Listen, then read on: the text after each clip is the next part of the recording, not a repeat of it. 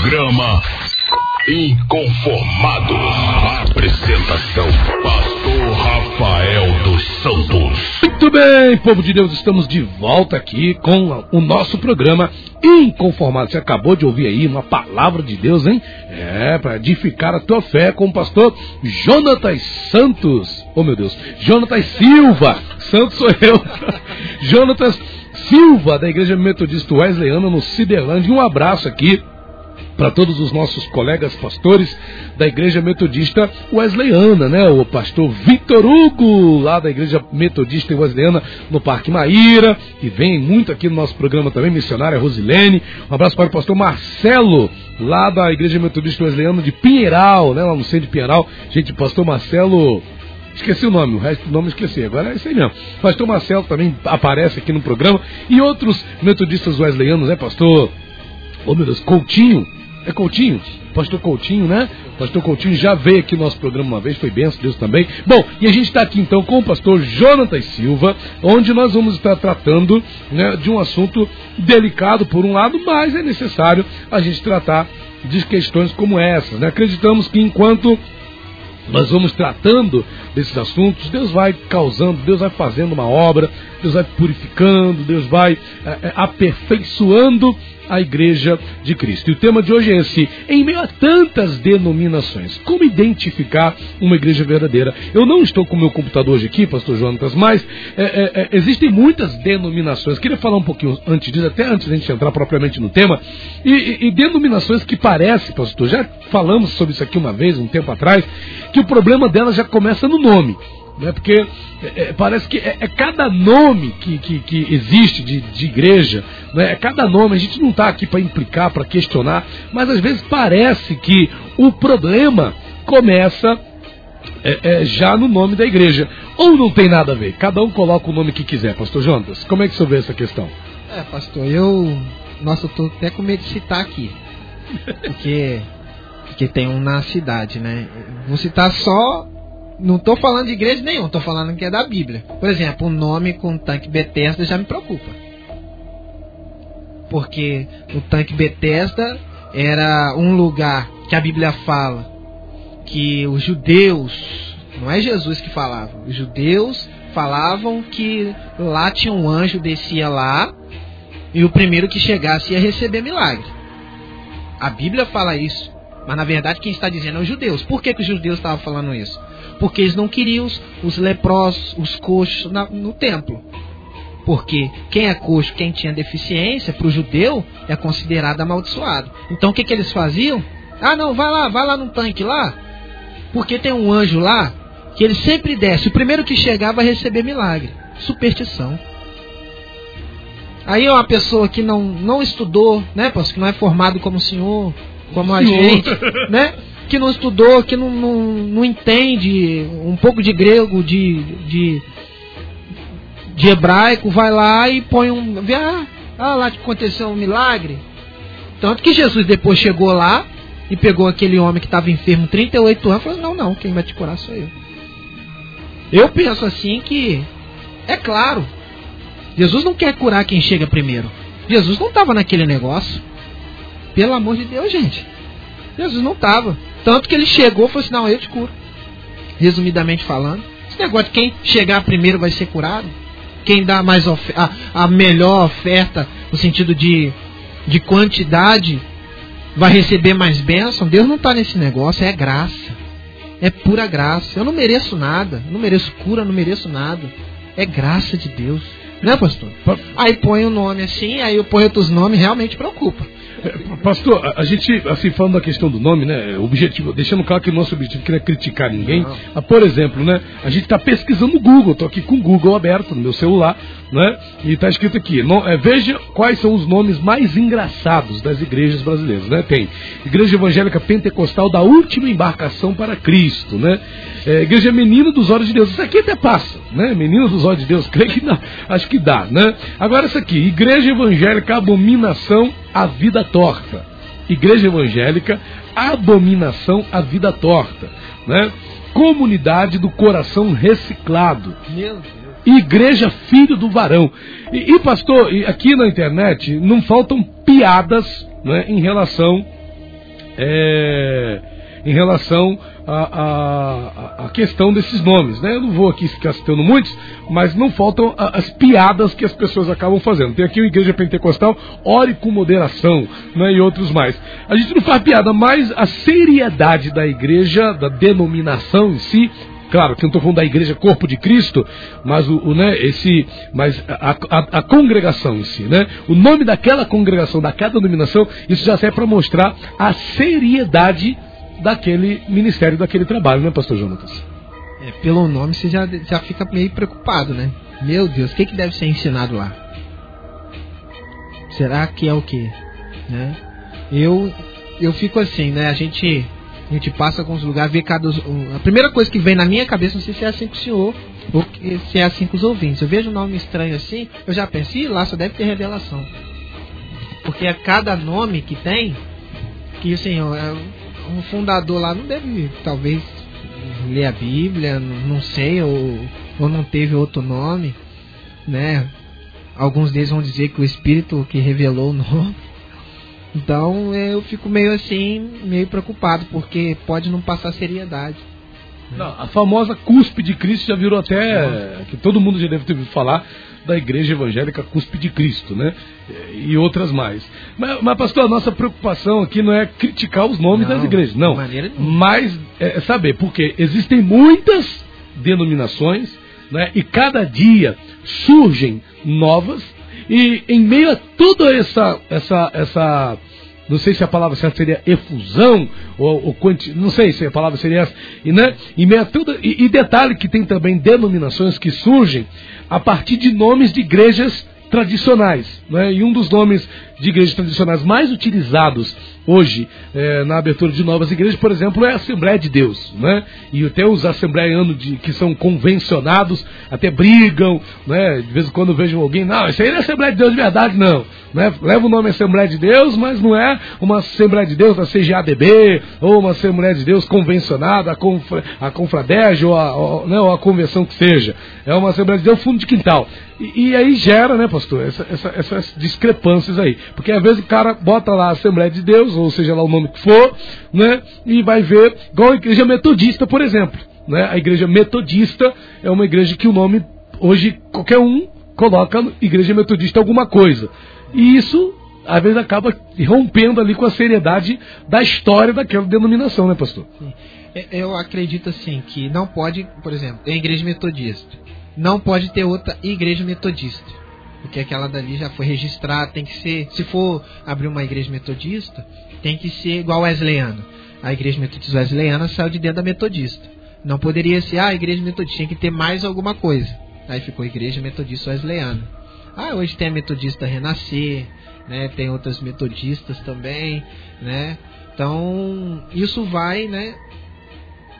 Igual tem igreja metodista que é mais voltado, tem um nome metodista, e alguma coisa, mas é, é pentecostal. Não tem nada a ver com a história né, da metodista em si, do fundador que é John Wesley, né, aquela, aquele pensamento reformado, né, mais pentecostal. Né. A wesleyana é, é um pouco da metodista, da teologia de Wesley, mas com doutrinas assembleianas. Tem presbítero, né?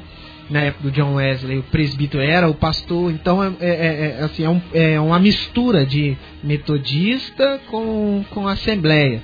Os presbíteros ficam no púlpito, né, com o pastor, que um monte de gente no púlpito. Na época de John Wesley não tinha isso, né? Então assim, é uma mistura. Quando saiu, né, e a Wesleyana é uma igreja pentecostal. A metodista não é uma igreja pentecostal. Então assim, algumas coisas podem até confundir. Quando cheguei no Wesleyano, eu procurei entender, mas como assim, né? Na época do John Wesley não era assim desse jeito, não, porque era foi uma mistura de assembleianos, né? História da assembleia com, com um pouco da metodista. A gente fica meio então rolou um, entrou um pentecostal aí, né? A gente está aqui, é, é, o objetivo, como a gente fala, é, é, é, trazer um entendimento, né, pastor? Porque a pergunta, como a gente está falando aqui, é essa. Em meio a tantas denominações, como a gente pode é, decifrar uma igreja verdadeira? E às vezes nessa procura por uma igreja verdadeira, as pessoas acabam priorizando os nomes de algumas denominações. Bom, eu não vou naquela denominação ali, porque pelo nome já dá para identificar que não é uma igreja séria, que não é uma igreja verdadeira. E hoje a gente vive uma realidade, é uma pergunta, tá, pastor Jonas? Que são as igrejas que levam o church, né? Hoje tem muitas denominações, não só aqui em Volta Redonda, mas em vários locais no Brasil que levam esse esse, esse, eu não sei se é, pro, é, prefixo, é sufixo, ou sei lá, né? eu sei que o termo é igreja em inglês. Né? O church. O brasileiro, com todo respeito, sou brasileiro também, a gente sabe das nossas limitações, a gente tem dificuldade para falar português, imagina falarmos o inglês. Né? Então tem hoje as igrejas church. E isso gera alguma controvérsia, pastor, na, na opinião do senhor? Eu acredito que sim. Por quê? Porque são igrejas neopentecostais, onde os pastores, né, provavelmente, não estou generalizando, tem tatuagem, prega sem terno, sem gravata, né? É, os irmãos podem fazer tatuagem, pode fazer outras coisas, mas são mais liberais, né? Dão primícia para pastor e outras coisas mais. São, de certa forma, voltadas muito para jovens, né? Muito para jovens. Então é, é uma coisa assim que eu não eu não estou muito acostumado com isso. Eu consigo tirar algumas coisas produtivas, né? É, onde nessas igrejas a grande maioria tira todo mundo do púlpito, fica todo mundo no mesmo nível embaixo. Isso é uma coisa que me chamou a atenção. Os pastores ficam tudo embaixo, assim, nas, nas primeiras cadeiras, né? E os irmãos ali, eles não ficam mais lá no púlpito, né? São é uma coisa que me chamou a atenção, apesar de ser acostumado com ver o pastor lá em cima, né? Olhando todo mundo e tudo mais.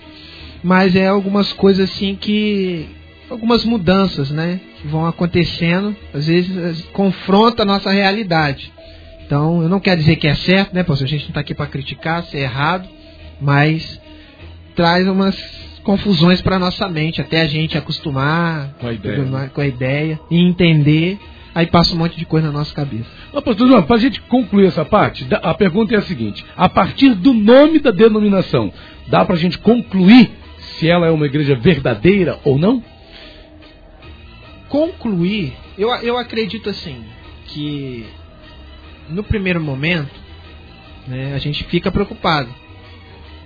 A gente fica curioso de saber como é que funciona. Acredito que antes de julgar, antes de tirar a con conclusão, é melhor conhecer a história daquela igreja, né, os pastores daquela igreja. Tem igreja que o pastor não precisa de formação. Né? Então isso já me preocupa, porque isso aqui não é fácil de manusear. A Bíblia não é fácil. Não é só ler e passar.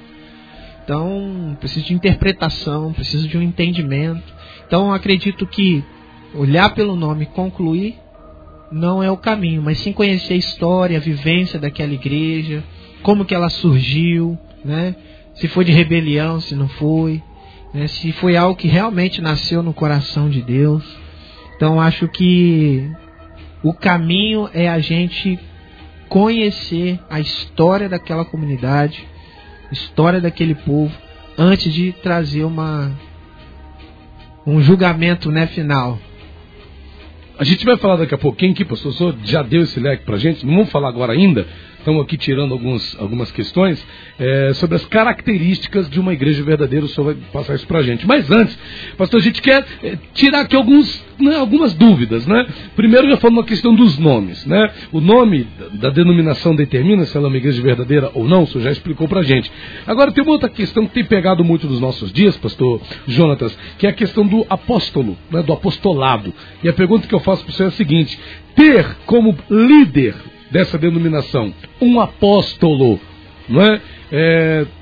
dá a essa denominação a primazia de uma igreja verdadeira, porque ali tem um apóstolo, e a gente sabe que no, no tempo da igreja primitiva, os apóstolos eram né, os cabeções ali, né, os líderes. E aí, ter um, um apóstolo caracteriza a igreja como uma igreja verdadeira?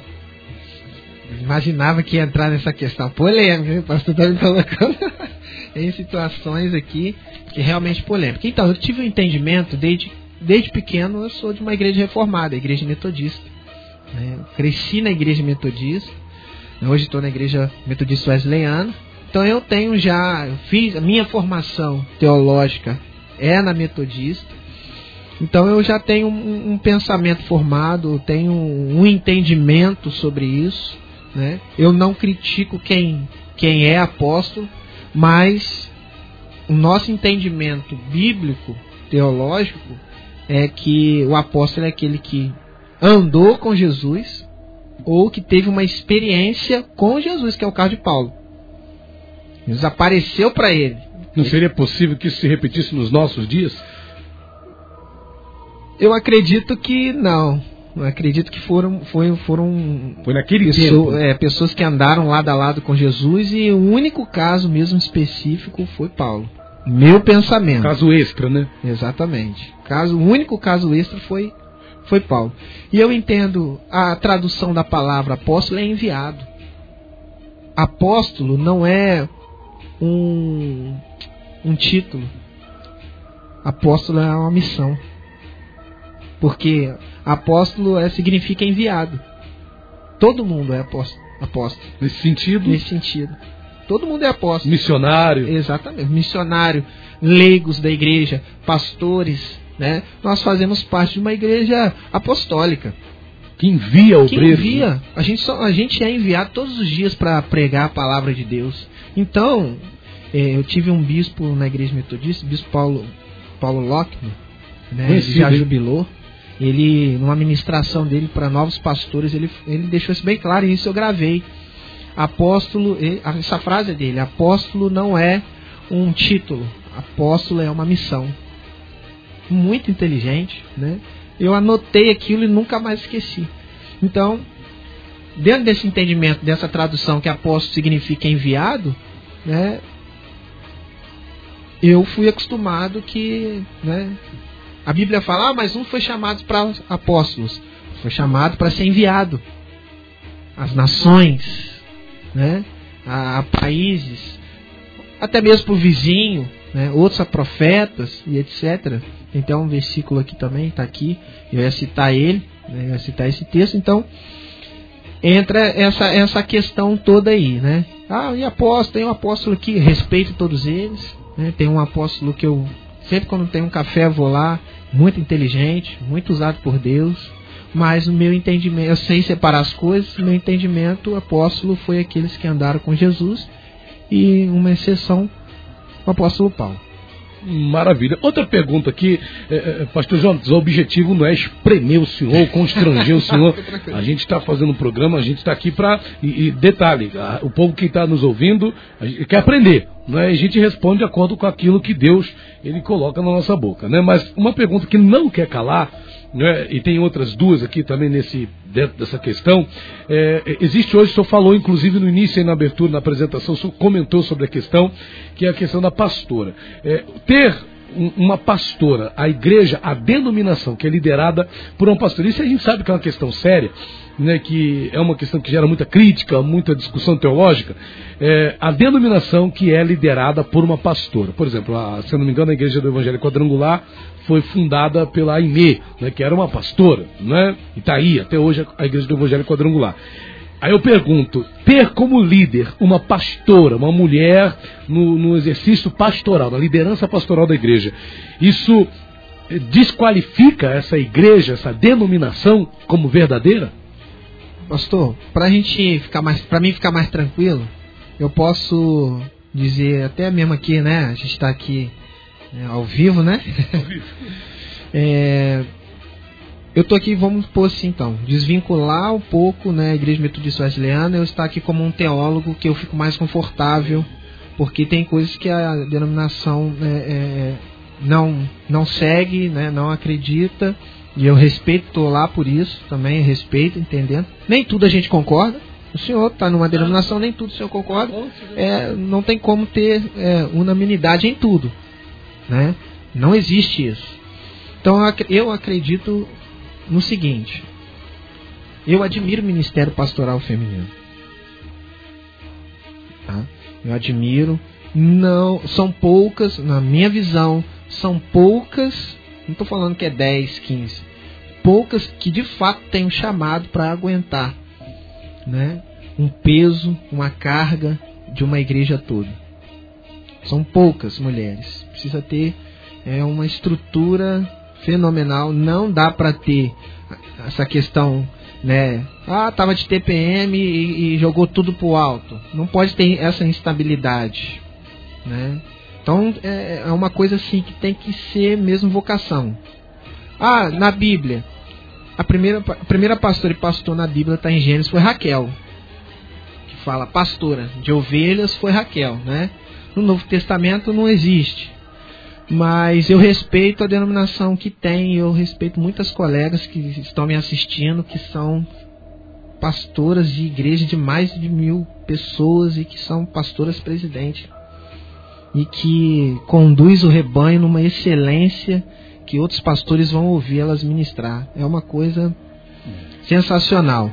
Então, assim, eu respeito o Ministério Pastoral Feminino, respeito as denominações que, que não concordam, né? Estou em uma que não, que não aceita, mas eu admiro esse ministério e repito, não são todas, né? Mas as que eu conheço né, são pessoas que levam o ministério em excelência. Tem uma estabilidade emocional sensacional, fora de sério. São, são pés no chão. Né? Não leva na emoção. Né? Então, tem que ter um, um, um chamado mesmo notório de Deus para isso. Então, nessa questão, tem, claro, igrejas que abriram né? Não, eu quero estar à frente, eu quero pastorear, eu quero, né, ser pastora presidente, que se dá para você ver que, ó, tem condição. Não tem condição nenhuma. Não tem condição nenhuma. E tem aquelas, né, que que você bate e olha, poxa, essa daí tem vocação, essa daí é a mulher de Deus, me chamado para cuidar, para pastorear, né? E que a gente deve sentar para ouvir. Meu pensamento. Né? Maravilha. Pastor Jonathan Silva, o senhor é muito corajoso, pastor. né? Porque o senhor está dando as suas opiniões e, e às vezes as pessoas elas querem essa nossa transparência, essa nossa sinceridade, pastor. A gente não está aqui para. né? Porque a gente aprende assim, né? Bom, estamos ao vivo aqui na Shalom FM 92,7. São 1 hora e 57 minutos. Vamos para o nosso break, a gente volta já. E eu já vou deixar registrado aqui a pergunta do próximo bloco, para a gente abrir o próximo bloco, que é a seguinte: o pastor não ter qualificação teológica, formação teológica, mas ainda assim ser presidente de uma denominação, é, tira dessa denominação o brilho de ser uma igreja verdadeira, ele não ter formação teológica, não ter um curso teológico, não ter um conhecimento teológico, mas ele é presidente da igreja. E aí, essa igreja vai ser uma igreja verdadeira, uma igreja autêntica, uma igreja de raiz, uma igreja que vai prezar pelos bons costumes, pela doutrina, pela, pela saúde da doutrina bíblica, ou não. Ou essa igreja não é uma igreja verdadeira porque esse pastor não tem uma formação teológica. O pastor Jonathan Silva responde pra gente já já. Vamos pro nosso break, então a gente volta já com todos vocês. Esse é o programa Inconformados ao vivo aqui na Shalom FM 92,7. Quer participar? 9, aliás, 9 não. É, aliás, 9831 28 9831 2828. Não, 981 32 28, errando o meu número de telefone. Agora tu vê a idade, né? 981 32 28 28. 981 32 28 28. Dê a sua opinião aqui no meu WhatsApp. Ou então liga pra cá, liga agora. Se você quer falar, fale agora, viu? 3338 9692 é o WhatsApp aqui da Shalom FM. Já já, de volta com todos vocês. Programa Inconformado. Apresentação: Pastor Rafael dos Santos. Muito bem, de volta aqui com o nosso programa Inconformados, hoje com a participação do pastor Jonathan Santo, Jonathan Silva, da Igreja Metodista Wesleyana lá no Ciderland. E nós estamos aqui batendo esse papo bíblico, não é, dentro do tema de hoje, que é o seguinte: em meio a esse universo de tantas denominações, como identificar uma igreja verdadeira? No final do bloco anterior, né, a gente perguntou aqui é, pra, deixando para perguntar agora, pastor Jonatas, né? É, é, é, várias questões, estamos falando aqui sobre várias questões que podem definir uma igreja verdadeira. Ele mesmo vai dar daqui a pouco aqui algumas características, mas estamos tirando aqui a limpo algumas questões. Por exemplo, pastor Jonatas, é, sobre a questão da teologia. Né? A gente sabe que existe uma exigência de formação teológica hoje em dia. Né? Hoje a, a, o, o, pastor, né, o, o, o novo obreiro, que começa, quer fazer a obra, e já é, de certa forma, indicado ali a fazer um curso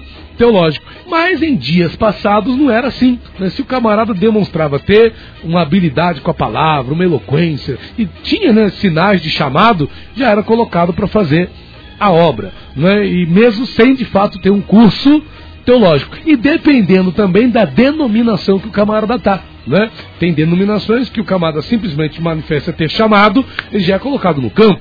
Já tem outras denominações que enfatizam a necessidade de uma formação teológica. Mas a pergunta é: o pastor, o líder, o presidente da denominação não ter formação teológica desqualifica essa igreja de ser uma igreja verdadeira, de ser uma igreja bíblica? Fica à vontade, pastor Não, pastor, o que acontece? É... Não existe uma forma, né? Uma regra nessa questão. Eu respeito e conheço muitos pastores que não tiveram formação teológica. Hoje já estão já um pouco na idade avançada e com um ministério brilhante. Pessoas que dedicaram toda a sua vida ao reino de Deus, não tinham obreiro e foram enviados como leigos e ficaram à frente de ministérios, ficaram à frente de igrejas e que aquilo, com a graça de Deus, foi crescendo, foi rompendo e hoje essa, essa denominação, determinada denominação, ela foi abrindo outras, outras comunidades de fé e foi crescendo com um pastor simples, né, que, que não tinha uma formação, não tinha uma boa oratória e e rompeu, marcou a história. Mas os dias de hoje, a gente já fica um pouco preocupado porque o povo hoje está questionando muito. Antigamente, né, um pensamento meu, eu acredito que era mais fácil pastorear. O povo obedecia. O povo não questionava muito. Hoje em dia o pessoal questiona muitas coisas, né? Antigamente falava que tatuagem era pecado, o povo abaixava a cabeça e pronto.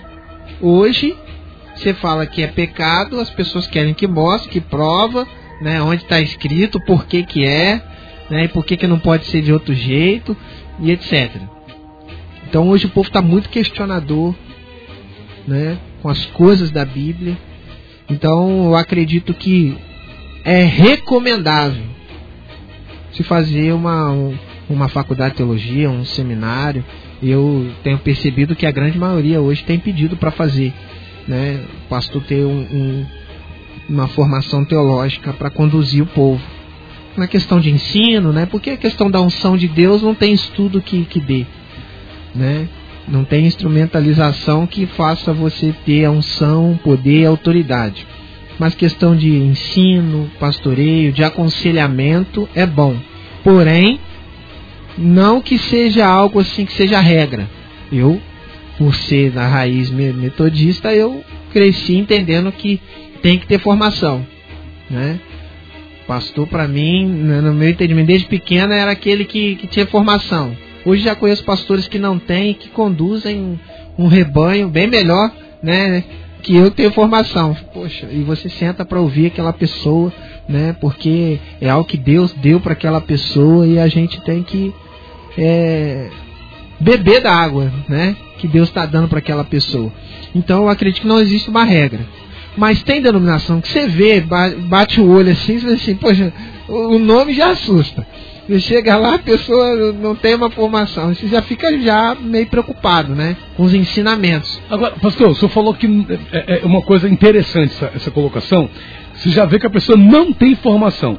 A forma como a pessoa fala, dá informações ali sobre o texto, a forma como a pessoa abre. Falando já de um pouquinho de hermenêutica aí, já dá para perceber que a pessoa não tem o conhecimento pela simples forma da pessoa estar tá pregando, por exemplo? Eu acredito assim, que do das, das tarefas mais difíceis do pastor, na minha visão, o pregar é o mais fácil. É o mais fácil, sim. Porque se aconselhar alguém que está com depressão, É aconselhar uma mulher que chega, eu fui pregar numa igreja, né, que a mulher chegou, se para mim, pastor, preciso de oração. Depois do culto eu preguei, essas igrejas pentecostais, eles fazem fila, né? Você morre de cansado, o pessoal faz uma fila ainda para receber oração. Aí a irmã veio e falou assim, pastor, eu preciso de uma direção. Estou em casa apanhando o marido, né? Ele me agride, não aguento mais, eu preciso saber se é para me separar ou não. Olha só. Se você não tiver um conhecimento, um pouquinho de conhecimento, que é a formação teológica, ela vem acompanhada com um pouquinho de psicologia, né? É, é na área de humanas, para você lidar, que você está lidando com uma vida, com sentimentos de uma pessoa, né? Você pode matar emocionalmente uma pessoa. Se você tiver uma noção ali, você pode né, destruir toda uma vida. Não vou entrar na questão aqui, expor o que eu orientei para ela. Não vou entrar assim. Assim, olha, eu não estou falando pra você desistir do seu casamento, mas você não pode ficar na mesma casa que ele. Uma hora pode ser fatal. Tem que vigiar. Se ele te agride, uma hora te acerta num lugar que você não volta a ter vida no- novamente, e aí? Então você não desista do teu esposo, do teu casamento, mas nós precisamos orar para Deus preparar um lugar para você estar com a sua filha, que você não pode ficar no mesmo ambiente. Né? E dei outras orientações, né, segundo a, a, a lei, para que ela tenha uma blindagem. Né? E, e também um, suporte financeiro, porque ela depende dele. E como é que ela vai sobreviver? Aí vai ter que ficar apanhando porque não tem para onde ir, não tem, não tem recurso. É difícil, é muito complicado. Então, o pregar é mais fácil. Então, assim, eu não julgo pela, pela, pela pregação, eu não consigo, né? Tem denominações que são sérias que o cara prega muito mal. Você fala assim, meu Deus, como é que ele chegou lá? Né? Não tem, pastor? É, a gente, Não me compromete não, pastor João. tem denominação que você vê, né? Que o cara tá numa igreja super grande, mas ele não tem uma oratória boa, não prega bem, não tem um português bom, mas ele tá lá. Então eu não consigo sim julgar pela pregação. Eu costumo julgar, né, como eu gosto muito de psicologia, psicanálise, né, eu costumo observar como que é o aconselhamento. Isso para mim é fundamental. O que mantém uma igreja viva, curada, sarada é o aconselhamento. É fora do púlpito, é aqui, ó, no gabinete, né? Fala pra mim, o que você tá passando? Ah, pastor, caí. A partir daí, o que, que o pastor vai fazer? Vai mandar embora? Ou vai cuidar? Vai sarar as feridas? Entendeu? Então, assim, pela pregação, pra mim, não, não conta muito. Porque tem gente que prega mal, tá na igreja grande. Tem gente que prega muito, tá na igreja pequena e a igreja não cresce. E o problema não é a pregação, né? Não é a unção, porque você vê que a pessoa prega muito. Só que não cresce. Então, assim, eu não consigo julgar pela pregação nem pela formação. Tem gente que tem formação e que a igreja, né? Não cresce de jeito nenhum. E tem gente que não tem, a igreja tá bombando e que você vê, tem, tem Bíblia no meio, tem Cristo, né? Tá, tá na palavra, então é muito complexo é, para julgar assim na forma da pessoa pregar ou na hermenêutica da pessoa, né? Pastor Jonatas, quando eu comecei no ministério, assumi minha primeira igreja, foi lá em Ban, foi em Mesquita, não, não, foi em Senador Camará, no Rio de Janeiro, zona, zona oeste do Rio de Janeiro. E eu tinha 20 anos de idade, pastor Jonatas, quando eu assumi minha primeira igreja como pastor titular. Eu tinha 20 anos de idade. Eu tinha, estava recém-casado, né, estava morando na Ilha do Governador, no Rio, e fui transferido, eu era auxiliar na ilha e fui transferido para a igreja de é, Senador Camará, lá na Zona Oeste do Rio de Janeiro, lá de Bangu ali. E assumi que a igreja tinha 20 anos. E tinha um pastor ali, não vou falar qual era a igreja dele, mas ele era um, era um pastor de uma igreja tradicional, né? não vou falar qual, em respeito à denominação. Hoje tem muitos colegas que são dessa denominação, inclusive que vêm aqui também. E aquele pastor, ele perdeu algumas ovelhas quando a, a, a denominação que eu era abriu ali, e foram para. Quando eu cheguei lá, já estava já no terceiro, quarto pastor. Mas ele, ficava, ele ficou com um sentimento no coração dele por conta daquela igreja nova que abriu, no caso, a denominação que eu era. E quando eu cheguei, ele viu, né, tentando me. Quando ele me olhou, esse aí que é o pastor, né, eu com aquela cara de menino, acho, acho que até hoje eu tenho uma cara de menino, obrigado, Jesus, agradeço. Mas o grande fato é que ele, começar, ele começou a parar as pessoas na rua, inclusive na minha presença, e dizer: aquele menino lá é muito novo. Ele é muito novo, ele tem pouca idade. E aquilo ali, naquele momento, as pessoas diziam, pô, pastor, pastor fulano de tal, eu lembro o nome dele, inclusive, né? Ele falou que o senhor é muito novo, pastor, que o senhor não sabe, e PPP. E ele de alguma maneira ele tentou me trazer um prejuízo no meu trabalho ali, né? Então, quer dizer, por conta da minha idade. Só que existe uma outra crítica, pastor, vou num outro polo. Às vezes tem uma igreja cujo pastor não quer jubilar de jeito nenhum.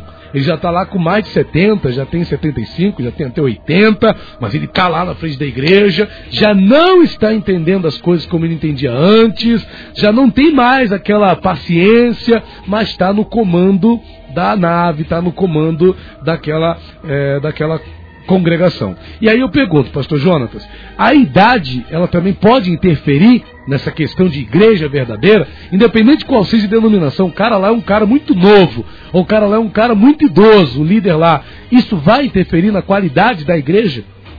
Então, eu acredito que a idade quanto a ser novo, é, pensamento meu, quanto mais novo, melhor. Porque a pessoa, ela. Tem gente que não, ah, não, é jovem, né? Vai pecar, vai isso, vai aquilo. Mas um jovem interminado ninguém segura, pastor. O senhor com 20 anos, olha aí. É. A história, né?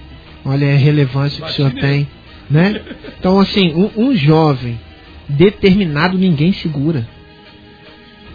Porque o jovem ele, ele é curioso, ele quer aprender, né? Ele quer se entregar. Um jovem que se entrega ninguém segura.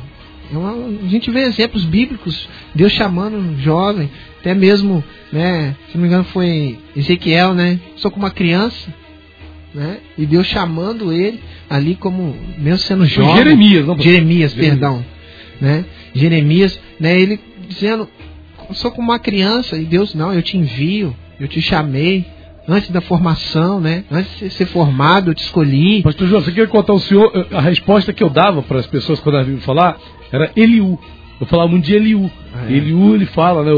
Ele ficou calado aquele tempo todinho que os amigos de Jó ficavam ali uhum. atormentando ele. E Eliú foi o último. Quando falou depois dele, só Deus que veio falar. E ele dizia que a sabedoria não está com os mais velhos, né, e tal. E ali eu calava a boca de alguns quando viam me questionar relação à minha é forte, É forte. Então assim, um pastor novo, ele tem, ele tem é, os seus pró, prós e contra também. Como um pastor de idade também, ele também tem as suas dificuldades, mas também tem aquela questão de experiência, né? Então, assim, eu acredito que um julgamento assim é, é eu acho que é muito precoce. Eu acho que um pastor sábio que está no final de carreira, ele tem que entender, infelizmente, ele vai precisar entender que o tempo dele já deu, né? Só que tem gente que gosta de poder, de evidência, né? não quer perder a cadeira, ou acostumou com aquilo, acostumou, né? Acostumou e aí não consegue sair, se sair morre. Eu acho que isso é um perigo. Eu acho que precisa a denominação séria, verdadeira, vamos dizer assim, ela vai trabalhar quando um pastor estiver quase jubilando, vai trabalhar o psicológico desse pastor, vai trabalhar com ele esse processo de saída, né? de que vai jubilar. Precisa ter um trabalho, senão tem gente que morre mesmo, porque acostumou, né, e outras coisas mais. Né? Ou é ativo, né?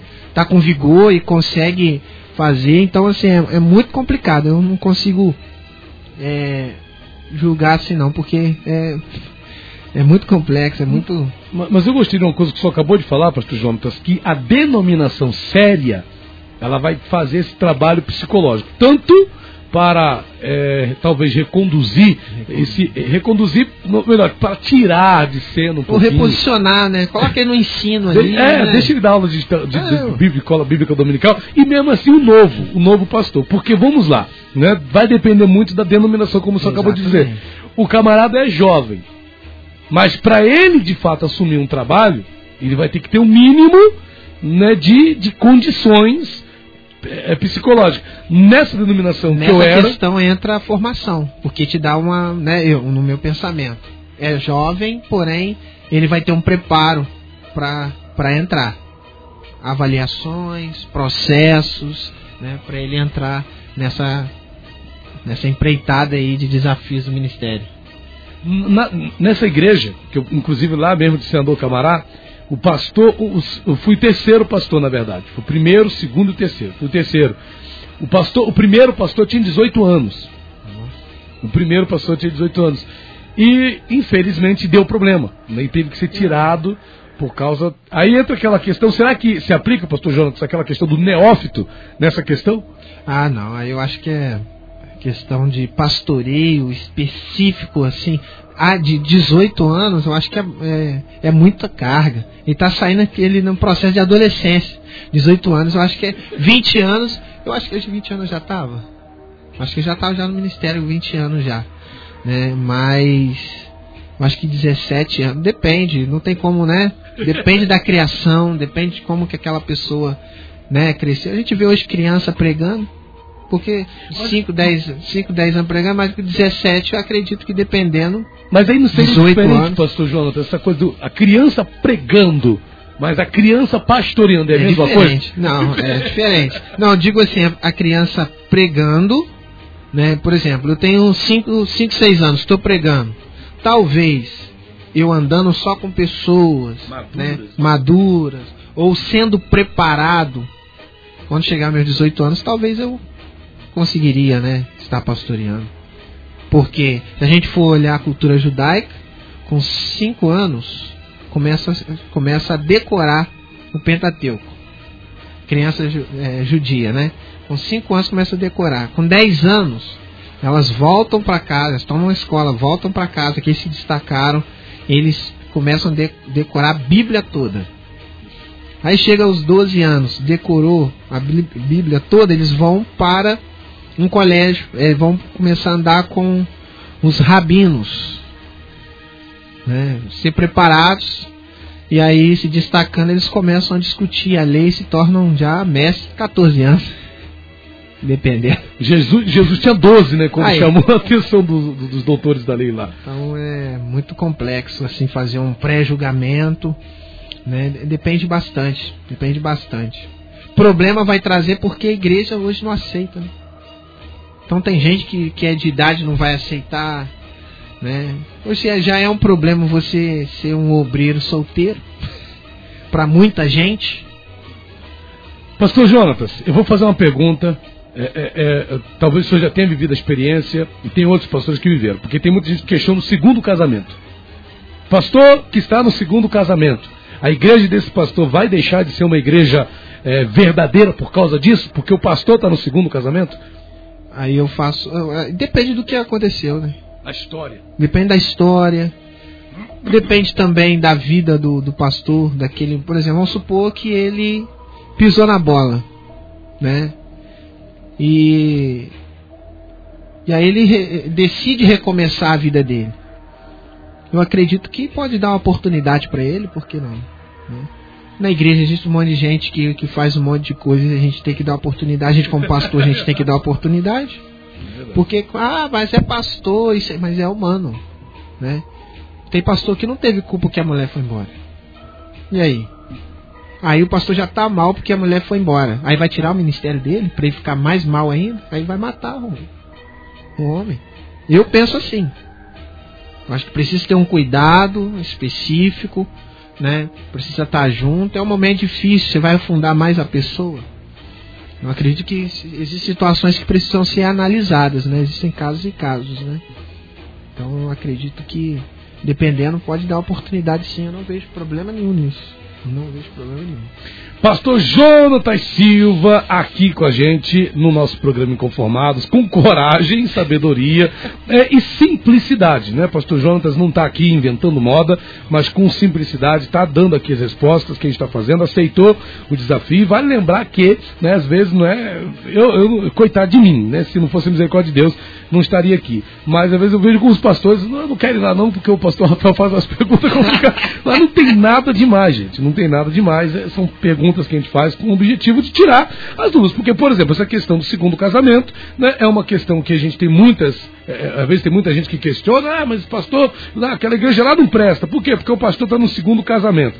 Né? Um grande pastor de uma grande denominação no Brasil, que eu fui dessa denominação, havia muito questionamento em relação ao pastor, eh, a esse pastor, por conta do segundo casamento. Só que eu vi o que aconteceu, eu estava lá, e eu vi o que a denominação era antes e o que a denominação veio a ser depois. Não estou dizendo que, ah, ah não, pastor, está abençoando, estou falando que tá, depende da situação, da circunstância, da história, né? E infelizmente cada um vive a sua experiência. A gente que né, tem que julgar a, a, a história de ninguém. Mas pastor Jonatas está indo muito bem aqui no nosso programa Conformados. Vamos para o próximo bloco, vamos para o break, a gente volta para o próximo bloco. E aí, pastor João, quero saber do senhor o seguinte: quais as características, segundo o senhor, daquilo que o senhor chama de uma igreja verdadeira? Dentre esse universo de tantas denominações que nós temos, o que seria a igreja verdadeira? Pastor Jonathan Silva vai responder para a gente, mas vamos agora para o break, a gente volta já com todos vocês. Programa Inconformados. Apresentação: Pastor Rafael dos Santos. É isso aí, povo de Deus, é isso aí. Estamos de volta aqui com o nosso programa Inconformados hoje, com a participação aqui do nosso querido pastor Jonatas Silva, da Igreja Metodista Wesleyana no Ciderlândia, que está aqui abrilhantando o nosso programa, tirando as nossas dúvidas né, sobre esse tema de hoje, que é o seguinte: em meio a esse universo de tantas denominações, como identificar uma igreja verdadeira? O pastor Jonatas, com sabedoria, né, com simplicidade, passou para nós aqui informações preciosas desde o início do programa, né, não discriminou ninguém, mas deu respostas concisas né, para que a gente possa ter entendimento acerca dessa questão. E agora a gente deixou por último aqui, nesse último bloco, para a gente poder definir. Pastor, quais características, quais características daquilo que a gente pode chamar de igreja verdadeira. Pastor, fica à vontade. Amém. É... Obrigado por vocês estarem com a gente, né? Pessoal aí no Facebook, pessoal que está ligado aqui na rádio, participando com as perguntas. Bom, eu separei aqui algumas coisas, estava em casa pedindo ao Senhor para me dar algumas direções e em meio a tantas denominações existentes, como identificar a igreja verdadeira? A primeira coisa né, que a gente precisa identificar ou entender, na verdade, é que não existe uma igreja assim. Ah, essa é a igreja que, que tem que estar tá lá para ir para ir para o céu. Se não tiver lá, você vai para o inferno. Que tem dominações que pregam isso, né? É, só acham que eles, aquela denominação é igreja séria e que vai para o céu. Ou melhor, a gente, a gente entende que a gente, bom, eu pelo menos penso assim, eu estou numa igreja que é séria e que tem seus princípios que são verdadeiros e que me levam ao céu. Eu acredito, irmãos e irmãs que estão me ouvindo, que além, bem acima de usos e costumes e doutrinas, existem princípios. É isso que a gente precisa estar fundamentado. Princípios bíblicos que nos levam ao céu. Se você está numa igreja que não tem princípios bíblicos que te levam ao céu, você está num lugar em vão, meus irmãos. Você precisa estar num lugar que tem princípios bíblicos. Então vamos lá. É, existem várias características, mas a primeira, que é a principal característica de uma igreja verdadeira, é uma igreja cristocêntrica. É isso mesmo. Uma igreja que tem Jesus como centro. Se você está numa igreja, ou numa denominação, ou até mesmo religião, que não tem Jesus como centro, você, infelizmente, eu estou sendo bem direto, eu não vim aqui para brincar, né, pastor? Né? É, você está numa igreja que não, que não é verdadeira. Se a tua denominação, se a tua religião não tem Cristo como centro, a tua religião, a tua denominação não é verdadeira. Pastor Jonas, sem querer cortar o seu, uma última pergunta sem querer sair desse assunto, porque vamos lá, você falou de cristocêntrico. Tem muita gente que acha que a igreja é verdadeira porque tem dons, talento, é, assim, calma aí, deixa eu explicar melhor. Tem revelação, tem profecia. Ah, essa igreja é verdadeira, porque lá tem revelacia, revelação, lá tem profecia. É revelacia também. É, é revelacia. lá o pastor entrega o manto, então tem essas coisas todas. Isso é a igreja verdadeira, a igreja que tem esse mover todo. Esses dias estava até compartilhando um vídeo com os amigos de umas aberrações que acontecem dentro de certas igrejas. E a gente se pergunta se é aquilo, revelações, profecias, e tá, a gente crê, existe, sim, mas é isso que determina que a igreja é verdadeira? Pastor, eu entendo que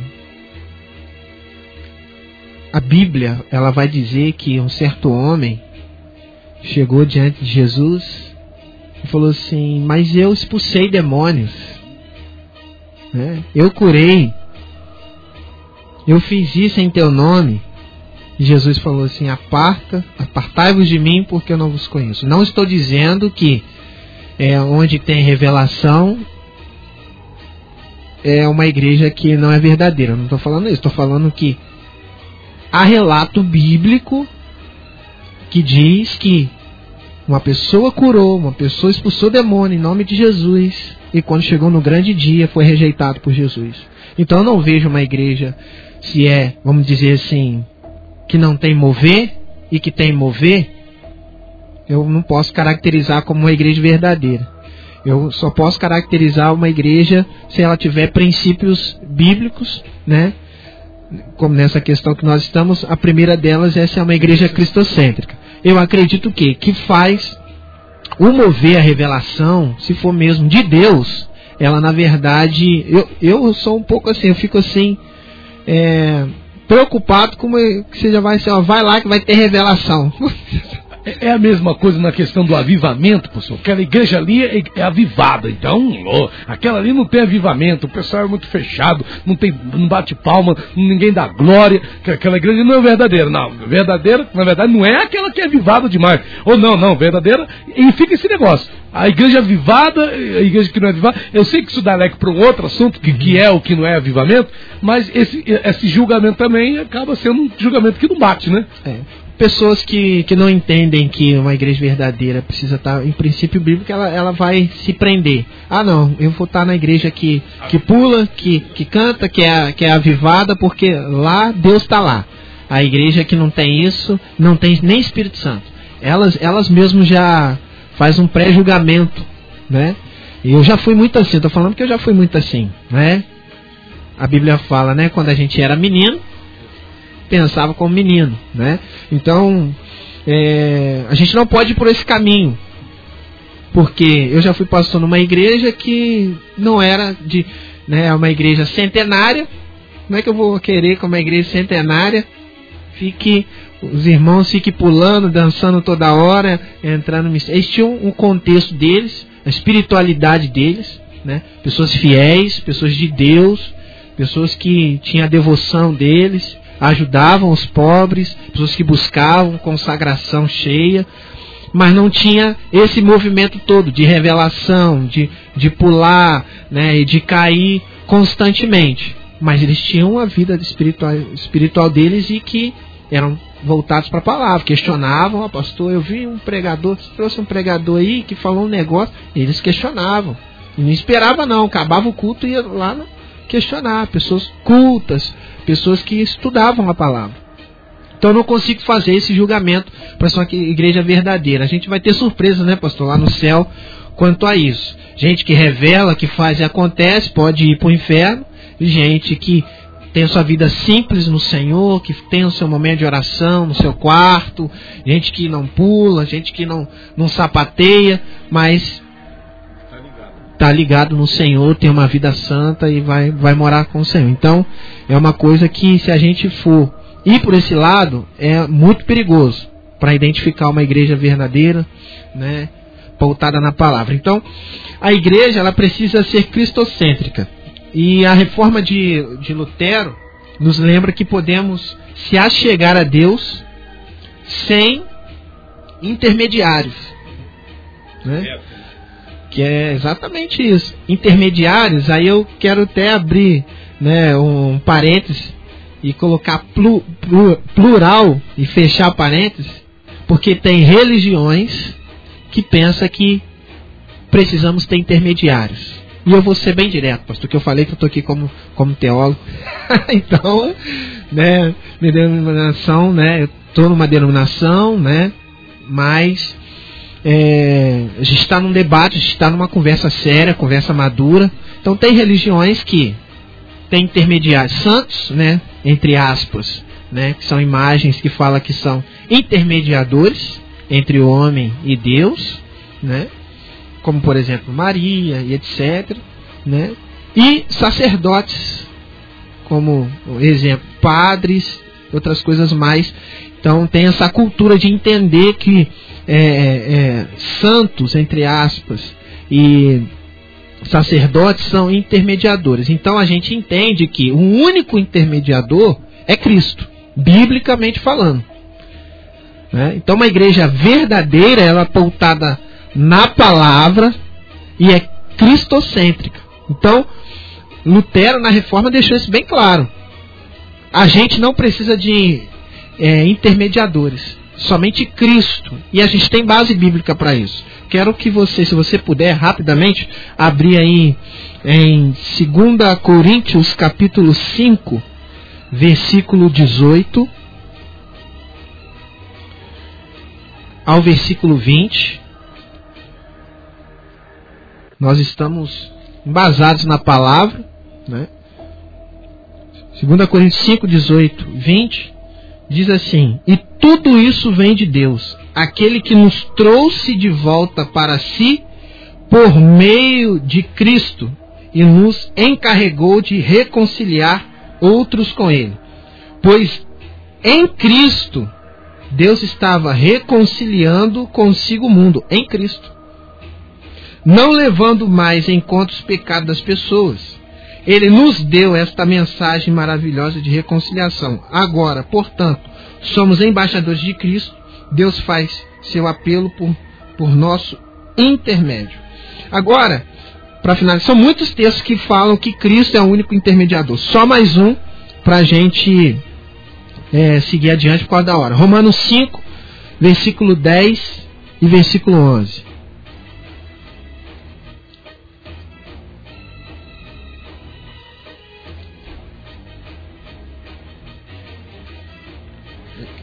Estávamos aqui, o pastor está achando aqui o versículo, lembrando que a gente está falando das características né, de uma igreja verdadeira. O pastor Jonathan Silva, com sabedoria aqui, já falou para a gente, primeiro, a igreja verdadeira é cristocêntrica, não é? E segundo, como ele está explicando aqui agora, a igreja verdadeira ela tem como intermediador Cristo, é o único que intercede pela igreja. É isso, pastor Jonathan? Exatamente.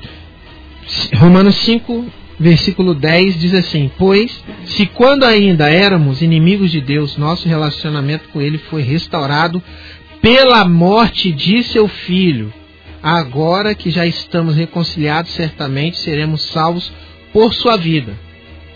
Agora, portanto, podemos nos alegrar em Deus, com quem fomos reconciliados por meio de nosso Senhor Jesus Cristo. Então, Existem outros textos como Colossenses 1, 21, 23, Efésios 2, versículo 13 ao versículo 18, que nos dá base para dizer que o único intermediador entre Deus e o mundo é Cristo. Não existe outros intermediadores. Então, uma igreja verdadeira é uma igreja cristocêntrica, que tem Cristo como centro.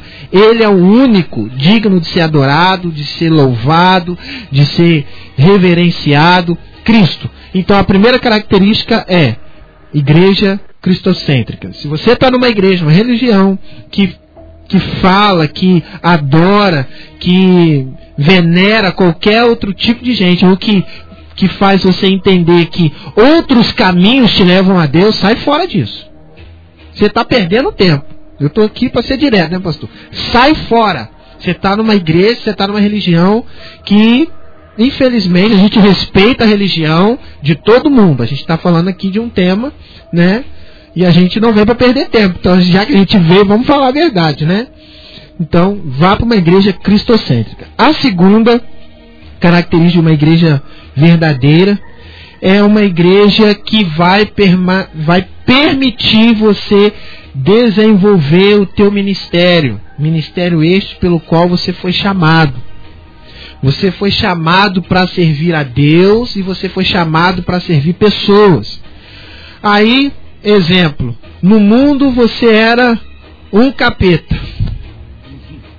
Né? Servia a Satanás, servia ao diabo, cavalo de Satanás, e quando você chega na igreja, após, claro, você passar pelo processo de libertação, os processos da sua denominação, você não pode fazer nada. Só o pastor e a família. Tem alguma coisa errada. Uma igreja verdadeira é uma igreja que deixa você desenvolver o teu ministério. Você foi chamado para servir a Deus e você foi chamado para servir pessoas.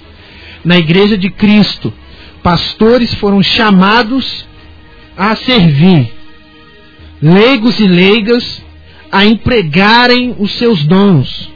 É a união de todos os irmãos né, nas diversas funções que fortalece o corpo de Cristo.